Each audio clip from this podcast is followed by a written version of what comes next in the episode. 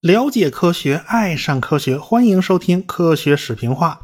广告还是坐在前面啊！我的通俗医学史已经讲到第五集了，讲的是放血疗法的前世今生啊。莫扎特是放血放死的，华盛顿也是放血放死的啊。拜伦一百二十个不愿意啊，最后还是放血放死了啊。他的医生为此还痛心疾首啊！哎呀，后悔呀！你放血怎么这么不及时呢？你放的太少了。事实就摆在面前呢，他们都无法推翻放血疗法。这个治疗方法为什么在一千四百年的时间里面都没人敢去推翻呢？这的确是令人深思。有兴趣的不妨去听我讲通俗医学史啊！欢迎大家踊跃购买我的医学史专辑。前些天呢，这个服务器备案啊，这是咱们中国特色嘛，大家都懂啊。科学声音的小程序呢就停了几天，现在已经开了啊，可以访问了。为了方便大家交流呢，现在微信交流群也已经开了。如果对节目有什么意见或者建议，现在可以加入通俗医学史的听众交流群，微信请加幺八九六四八三零四幺零，我在群里等大家啊。好，闲言少叙啊，上次讲到了地球的磁场曾经发生过磁极倒转这件事啊，听起来还是挺匪夷所思的。但是科学家们的证据是非常扎实的，在同一个地区啊，发现很多不同的岩石，它磁场方向都是不一样的。要么就是因为大陆漂移过啊，这个这块地方原来不在这儿，也不是这个角度；要么呢，就是地球的磁场发生过变化。大家都知道啊，我们地球的磁极不是在正南正北的轴线上，而是稍稍偏离了轴线。我国古代的科学家沈括就已经发现啊，指南针的方向与正南正北啊不是完全重合的。后来呢，大家发现啊，这个地球的磁极啊是会移动的。一九零零年的位置和现在的位置啊就是不一样的，只是移动的幅度呢也不算大，它不会满世界乱跑。但是大家想不通啊，这个地球的磁场怎么会倒转呢？科学家曾经找到过一段玄武岩，这段玄武岩呢，就是火山岩浆逐渐冷却下来形成的。想当年啊，这段岩浆啊，就是沿着地面上那些低的地方，那些沟沟坎坎在流动，先喷出来的，那当然就先冷却，后喷出来的后冷却嘛。等温度低于居离点，就可以被地球的磁场所磁化。那么这段岩浆啊，就是按照先来后到啊，逐渐冷却，逐渐被磁化。结果，科学家们就在这段岩浆之中发现了磁极倒转的情况。也就是说，那岩浆冷下来能要多长时间？这个磁极就已经发生了反转了。也就是说，当时磁极是非常非常弱的，而且是不稳定的。因为时间太短了，这种磁极倒转呢，必定是真的磁极倒转了，它不是大陆漂移引起的。大陆是不可能在这么快的时间内它调转一百八十度，这不可能。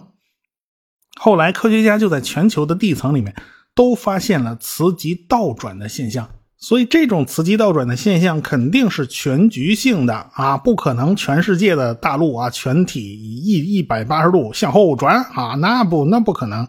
当然了，随着媒体的渲染呢，这个磁极倒转也就成了一个非常常见的话题，有人就借此宣扬大灾难啦，不行啦，或者有人嗷出来辟谣了，反正。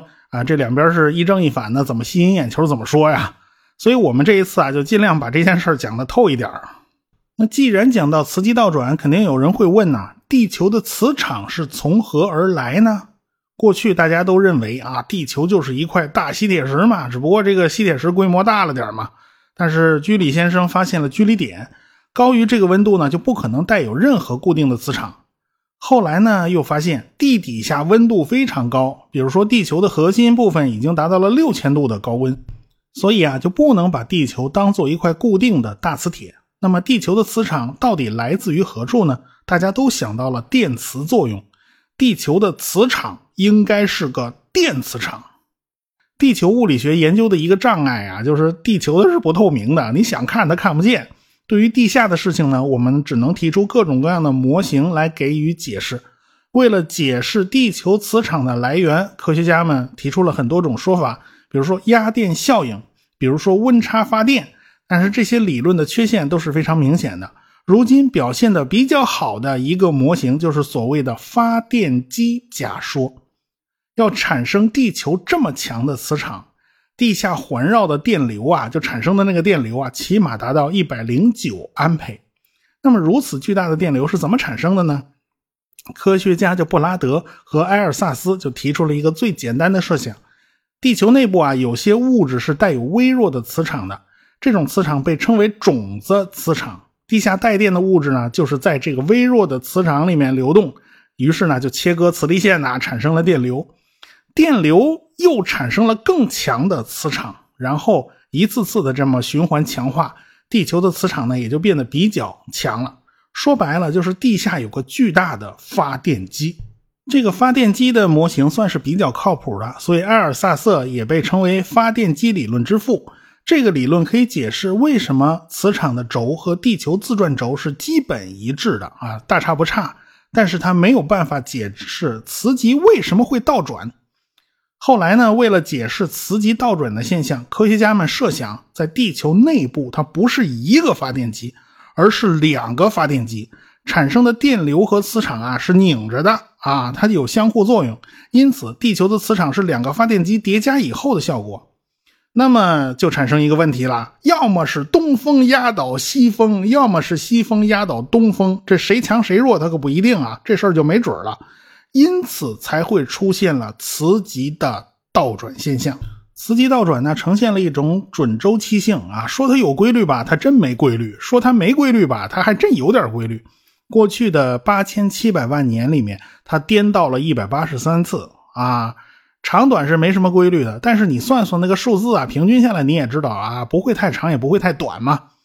磁极倒转的过渡阶段呢，大概有两千年到一万两千年这个跨度。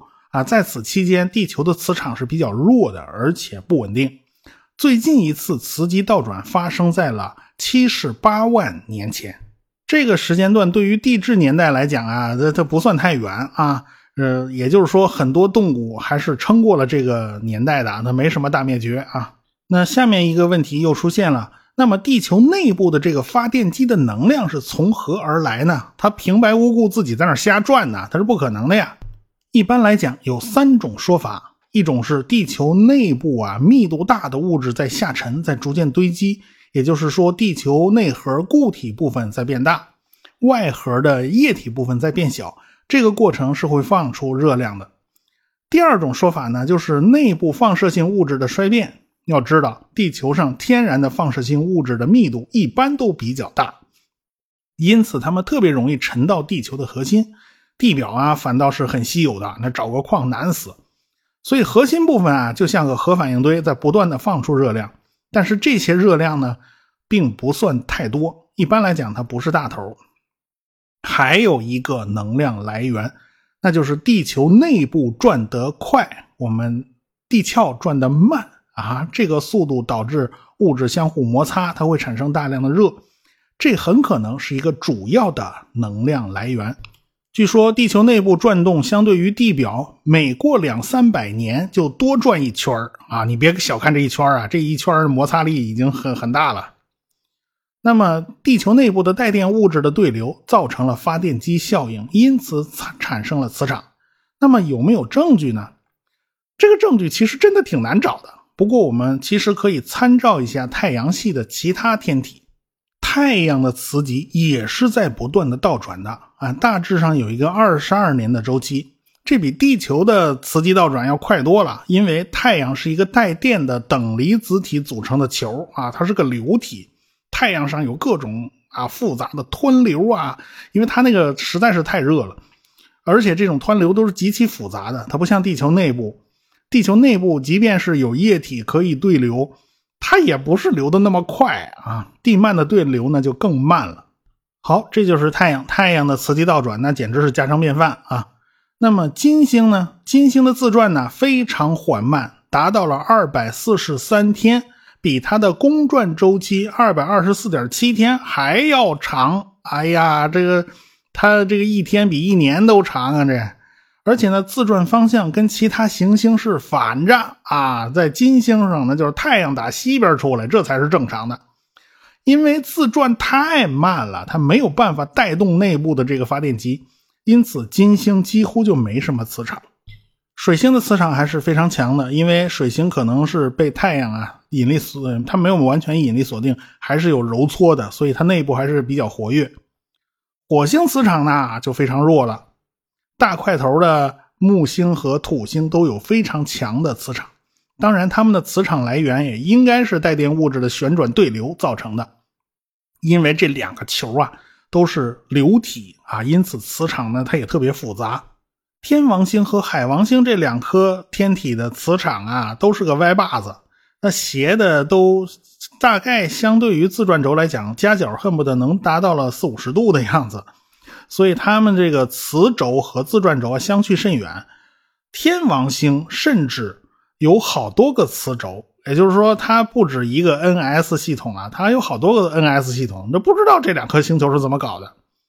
从太阳系的其他星球状况来看呢，发电机的理论还算是靠谱的。但是流体的流动往往都是非常复杂的，会产生什么漩涡啦、湍流啦这类现象，因此产生多个复杂的发电机呢，也是可以理解的。所以科学家们就想办法啊，我们去看那些星球的，好像离得太远了啊，而且情况也太复杂。我能不能想法想法子在实验室里用实验来验证这个假说？所以科学家们就造了一个直径三米的球形罐子，里面放进了大量融化的金属钠，然后把这些金属钠还加热到了一百一十度，然后这个大球就开始转，用液态的金属钠来模拟地核里高温高压的液态镍和液态铁。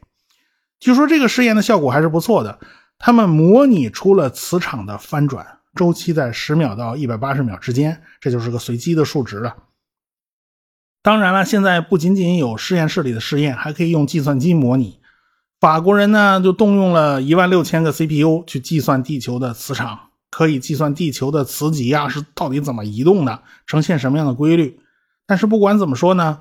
发电机这个假说啊，到现在它也还是一个假说，它没有完全得到验证。毕竟湍流的计算本身就不是太确定。发电机理论呢，是上世纪的中中期提出来的，大概是一九四五年到一九四七年之间吧。在五六十年代那会儿呢，它就没有办法验证。那个时候，科学家们甚至不知道这个地幔是不是会对流呢？因为地幔是固体的，不是液体。呃，假如能解决这个问题的话呢，可能也是一个突破点。但这又是一个让人非常头大的问题：固体也是可以流动的，比如说沥青就可以流动。虽然沥青是固体，但是地底下的事儿你又看不见，你是如何判断地幔是不是会对流呢？它是不是会流动呢？这个问题最终还是靠在海底打洞来解决问题的。假如地幔是不会流动的，那么地壳里的热量来源就只有放射性元素的衰变。比如说，花岗岩里面就含有微量的放射性元素啊。前一阵子，绍兴带放射性的石料被用于楼盘建设，还引发了轩然大波。汪杰同志写了个什么文章，还被骂了一顿。反正碰上这种事儿，总是总是灰头土脸的。其实普通的花岗岩里面也是会有极微量的放射性元素的，它们的衰变也是会放出热量的，但是这些热量是微乎其微的。但是假如数量特别大呢，就是说石头特别多呢，哎，积攒起来好像也有点能量了。大陆的地层是比较厚的，但是在大洋的地层呢就比较薄，放射性物质也比较少，因此呢，按照科学家过去的预计，大洋海底的地壳散发的热量是会比较少的。那怎么测量呢？这就需要测量温度梯度。于是，两个年轻的科学家叫布拉德和马克思韦，就设计了一种探针，专门用来探测洋底的温度梯度。说白了，就是一杆子插进去，看看地底下的温度和上面的温度相差了多少。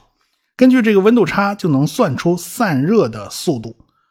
洞察号火星探测器啊，到火星上去干嘛呢？它为什么叫洞察号呢？说白了就是在火星上打个洞，测量一下啊，测量一下这个温度梯度。说白了，还是科学家们关心呐，火星这颗行星它到底内部是不是还有热量在往外散发呢？它是不是已经凉透了呢？哎，关心这事儿。它本来这个洞察号。打算啊钻一个五米深的洞，他只钻了三十公分就钻不下去了，就出故障了。最近还在解决问题啊，没办法，太远了嘛，操控起来太麻烦。在地球上啊，那离得近那就方便多了。一九五零年，马克思韦就在洋底上打了不少洞啊，他就测量，不测不知道，一测吓一跳，大洋底部在源源不断的往出散热，和大陆是差不多的。也就是说，自身放射性元素衰变出来那点热量啊，你基本上就看不出来。哎，现在你能测到的这个热量，实际上都是大地深处的地幔在源源不断的往外输送热量。因此，这个输送热量的量太大了。因此，管你个地皮还是海洋那个皮儿啊，管你皮儿薄皮儿厚，这温度都差不多啊。假如地心的高温通过地幔传上来，那么不妨去算算地幔的导热性能，因为地幔大概的石头是什么样的，我们都是知道的，我们是可以测量、可以算的。只靠岩石导热的话，是根本输送不了这么多的热量。那么，这些热量靠什么方法来输送呢？只能是靠对流，所以地幔必定是在对流。这在当时看起来简直是匪夷所思的呀！固体石头也会对流啊，还真就是这样。这就是科学最大的魅力，简直像解谜题一样，解出一个谜，还有下一个谜在等着你。而且呢，每一个假说你都要想办法去找证据验证，哎，所以科学家们敢说这话呀，都是因为他们有扎实过硬的证据。我们没有办法亲眼看到地幔的对流，但是科学家们还是有办法去把它测出来的。他们不仅测出海底的热量啊在源源不断的往出送，哎，在散热，而且他们还测出大西洋的。大洋中脊附近散热最快，海沟散热最慢，说明什么呢？说明地幔的对流是从大洋中脊下边上升，哎，送出来到海沟这个地方下降，这是一个完美的对流途径，就被勾勒出来了。后来科学家们就在大西洋和太平洋里面测了一大圈，发现这是一个普遍规律，所以爱丁堡的赫尔姆斯就提出了一个大胆的说法。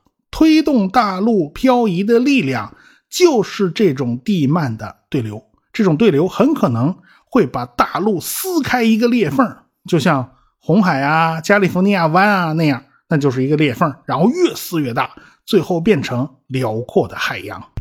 上世纪五六十年代啊，地球科学有了很多新的发现，大洋中脊呢就是其中之一啊，也有人翻成中洋脊。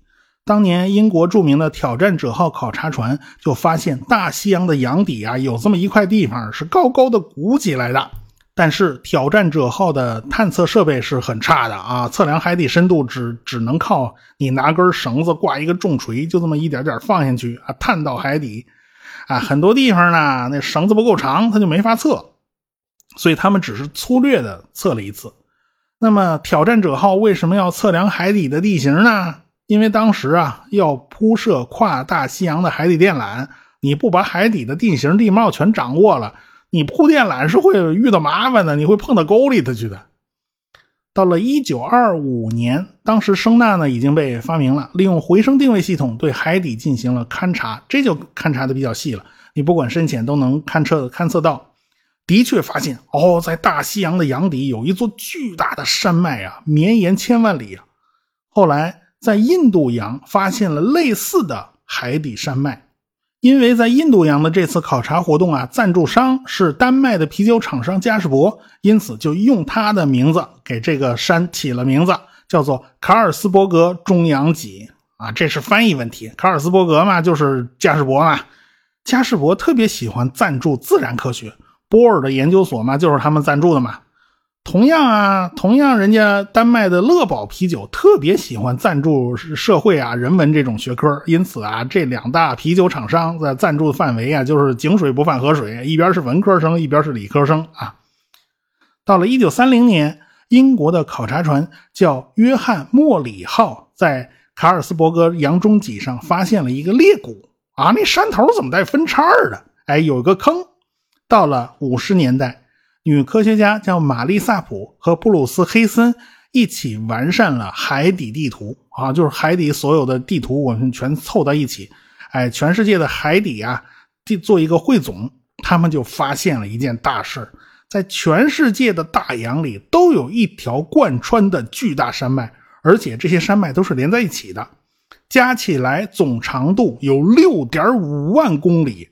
你想想，绕地球赤道一圈不过四万公里，这条巨大的山脉是地面上最大的科迪勒拉山系的好几倍。科迪勒拉山系才一点五万公里嘛。以后老师要是问你啊，世界上最大的一条山系是哪一条啊？嗯，千万别答科迪勒拉山系，你应该答中洋脊，会把老师气死的。这条巨大的山脉有些部分是露出水面的，比如说冰岛就是大洋中脊露出水面的一部分。与此类似的还有亚速尔群岛，这些地方啊都是火山地震特别多的地方啊。这个冰岛没事来个火山爆发，跨大西洋的航班还得绕着走啊，这是惹惹不起这个。反正，再对照一下以前发现的海底地震的资料，发现大洋中脊的两侧那都是海底地震的高发区。因此，这个地方它必然有蹊跷。哈里海斯就意识到了，中洋脊就是地幔的对流上升的地方，大洋的洋底就是从这儿冒出来了。哎，别忘了啊，哈里海斯先前专门研究过海底平顶山，这些平顶山的山顶最开始都在海平面附近，也只有在海平面附近，风吹浪打的才具有侵蚀作用。再加上珊瑚虫繁殖啊，反正各种原因才能给弄出一个平坦的顶部。然后这个火山呢，就在自身重力的作用下，它不断下沉。假如下面没有热源继续拖着它，再让它喷往出喷的话，它是没有办法维持原来这个高度的。最后逐渐下沉，就成了海底的平顶山。要是按照这个模型的话，海斯就大概能够判断出海底平顶山的年龄。那么，在太平洋里，大概有一百五十多座海底平顶山，离洋中脊越远的，往往就比较老；离得近的，往往就比较年轻。这说明什么呢？说明洋中脊是个活跃的区域，新的火山总是在这儿诞生，然后随着海底的移动被推到了远处。海底就像一个传送带一样。所以呢，海斯就茅塞顿开啊，大洋的洋底就像个传送带一样，在不断的扩张，哎，不断的从这儿冒出来，从大陆的边缘的海沟里面下沉扎回去，啊，回到地下。到一九六一年，圣迭戈海军电子实验室的罗伯特·迪茨也想到了类似的想法，而且呢，海底扩张说这个词儿呢，就是他提出来的，但是他很谦虚啊，也尊敬老前辈啊，他把这个功劳完全归功于海斯。对于这个结果呢，海斯表现的也非常谦虚，他根本就没有把这个东西发表在什么顶级期刊上。要是照现在的习惯，哦，这种东西你肯定往顶级期刊上发嘛。但是，一九六二年，海斯呢只是写了一篇小短文，发表在了一个纪念性的文集里边。这个文集因为是个纪念性的东西，它不是什么期刊，因此呢也不需要审核，你写什么就发什么吧，他就给发出来了。就是这篇发在个纪念文集里的文章，把地球科学界就搅了个天翻地覆。因为这是一个革命性的理论，有了这个理论，魏格纳的大陆漂移学说基本上就啊咸鱼大翻身了，就翻盘了。但是海斯他们还需要更扎实的证据，他们要去哪儿找这些证据呢？咱们下次再说。科学声音。